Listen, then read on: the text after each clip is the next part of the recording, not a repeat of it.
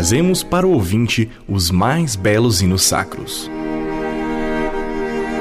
Hinos preciosos que falaram tanto aos nossos pais e certamente continuam falando nos dias de hoje.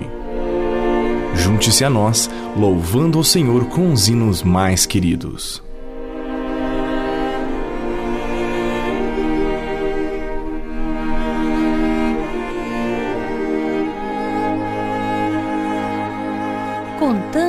Cantando, conhecendo as histórias de hinos cristãos. Resgate histórico de Henriqueta Rosa Fernandes Braga. Esta é a coletânea que estou compartilhando com você, ouvinte, contando a história dos mais belos e consagrados hinos presentes nas igrejas evangélicas. E quão precioso é conhecer as histórias de lutas e vitórias dos autores dos hinos. Realmente alcançam a alma e espírito. Parece não ter sido ainda devidamente avaliada a influência marcante dos hinos evangelísticos nas campanhas de evangelização, empreendidas por grandes e pequenos pregadores da palavra através dos tempos e em diferentes lugares. Com poder, melodias impressivas transmitem verdades bíblicas que voltam à mente independentemente da vontade própria e martelam o espírito, obrigando-o a meditar nelas. O mesmo acontece com os hinos de apelo por obreiros para os campos missionários e de apelo à obediência e à submissão aos desígnios de Deus. Um bom exemplo deste último caso é o hino de Mary Brown, It May Not Be on the Mountainside, Irei onde queres que eu vá, produzido em 1891 e musicado por Carrie Esther Rosenfeld em eh, três anos mais tarde, em 1894.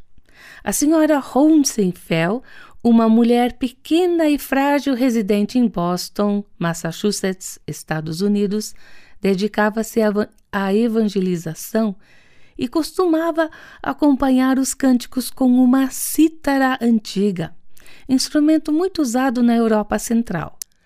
Certo dia recebeu de mão amiga a letra desse hino, leu-a concentrou-se, arrancou um acorde das cordas do instrumento e, sentindo-se inspirada, entoou o hino de Mary Brown, palavra por palavra, com a expressividade que era peculiar. Pouco tempo depois, a música grafada em pauta por pessoa amiga com algumas alterações permitiu que o hino fosse publicado, tornando-se um dos favoritos nas reuniões de consagração.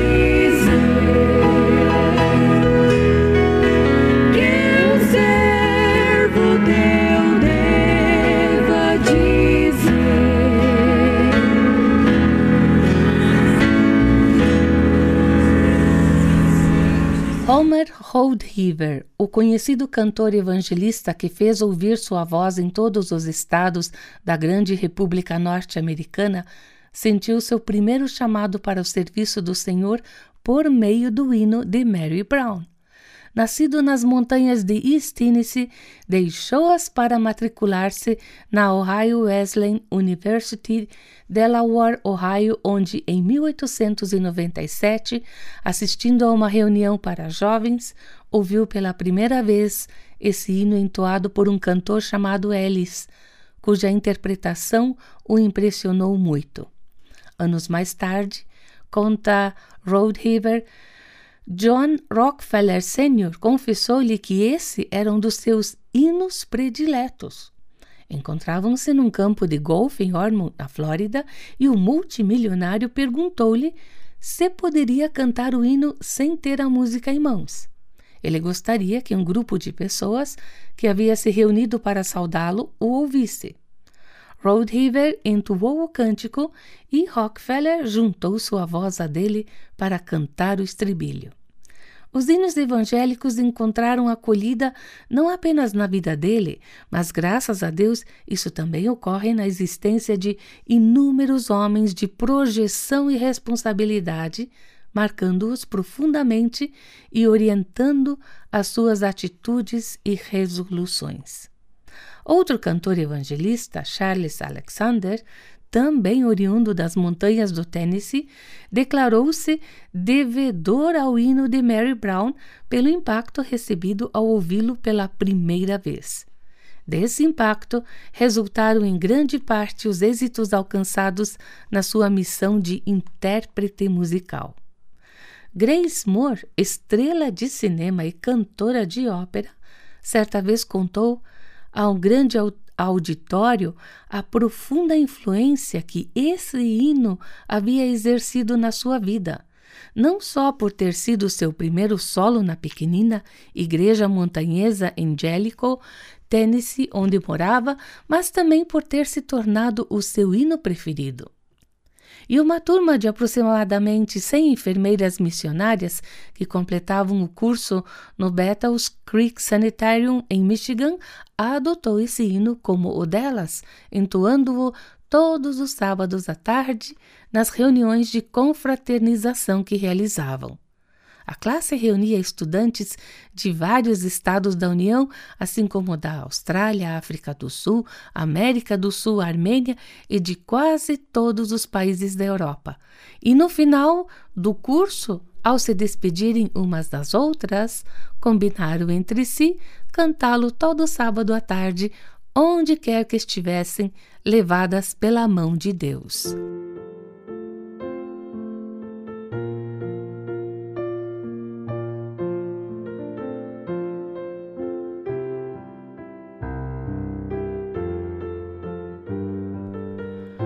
O hino de Mary Brown continuou a frutificar. Um jovem americano, Miron August Clark, colocou-se nas mãos de Deus para fazer a sua vontade. Tornou-se secretário da Associação Cristã de Moços, ACM, e sentiu-se impelido a aceitar a indicação para estabelecer uma filial da instituição no Brasil. Então veio para o nosso país. Era dinâmico, trabalhou de maneira corajosa e conseguiu inaugurar no Rio de Janeiro, então Distrito Federal, em 4 de julho de 1893, a primeira ACM no Brasil, que também foi a primeira da América do Sul. Amou esta terra. Aqui se casou, teve seus filhos e aprendeu a manejar a língua portuguesa com pleno domínio, tornando-se famoso como incomparável intérprete. E nessa qualidade foi solicitado a servir algumas vezes ao governo brasileiro em cerimônias oficiais. Em 1902, ele traduziu para o português o hino que norteava sua vida e que pode ser encontrado em Salmos e Hinos, com músicas sacras, da edição de 1975, sob o número 445. No cantor já é o número 298 e no inário evangélico número 209 e incluso em vários outros inários evangélicos. Continuando a ouvir o chamado divino, Meron Clark partiu em 1915 para Portugal com o objetivo de organizar a ACM na Universidade de Coimbra. Transcorria a Primeira Guerra Mundial e contingentes de jovens soldados portugueses estavam sendo enviados ao campo de batalha. Acompanhou-os para atendê-los moral e espiritualmente. E nos 30 meses de extenuante atividade que ali desenvolveu, realizou trabalho notável. Terminada a guerra, foi aos Estados Unidos em gozo de férias e retornou para o Brasil, sua pátria de adoção. Morreu no Rio de Janeiro em 16 de maio de 1920, 17 dias depois de haver chegado, sendo que dois dias depois da sua morte chegou a notícia que o governo português lhe havia concedido o grau de Cavaleiro da Ordem de Cristo pelos serviços prestados àquele país. Sua vida foi caracterizada por uma total submissão aos desígnios do Senhor, submissão revelada na aceitação, sem vacilar, de todos os campos de trabalho que lhe foram propostos.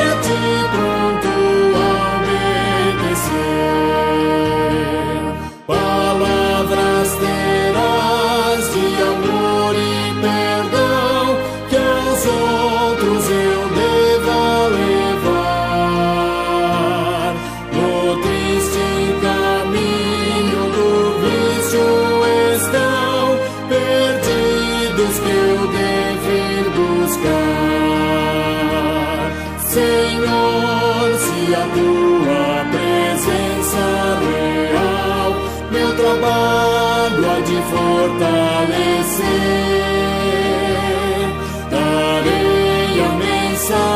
o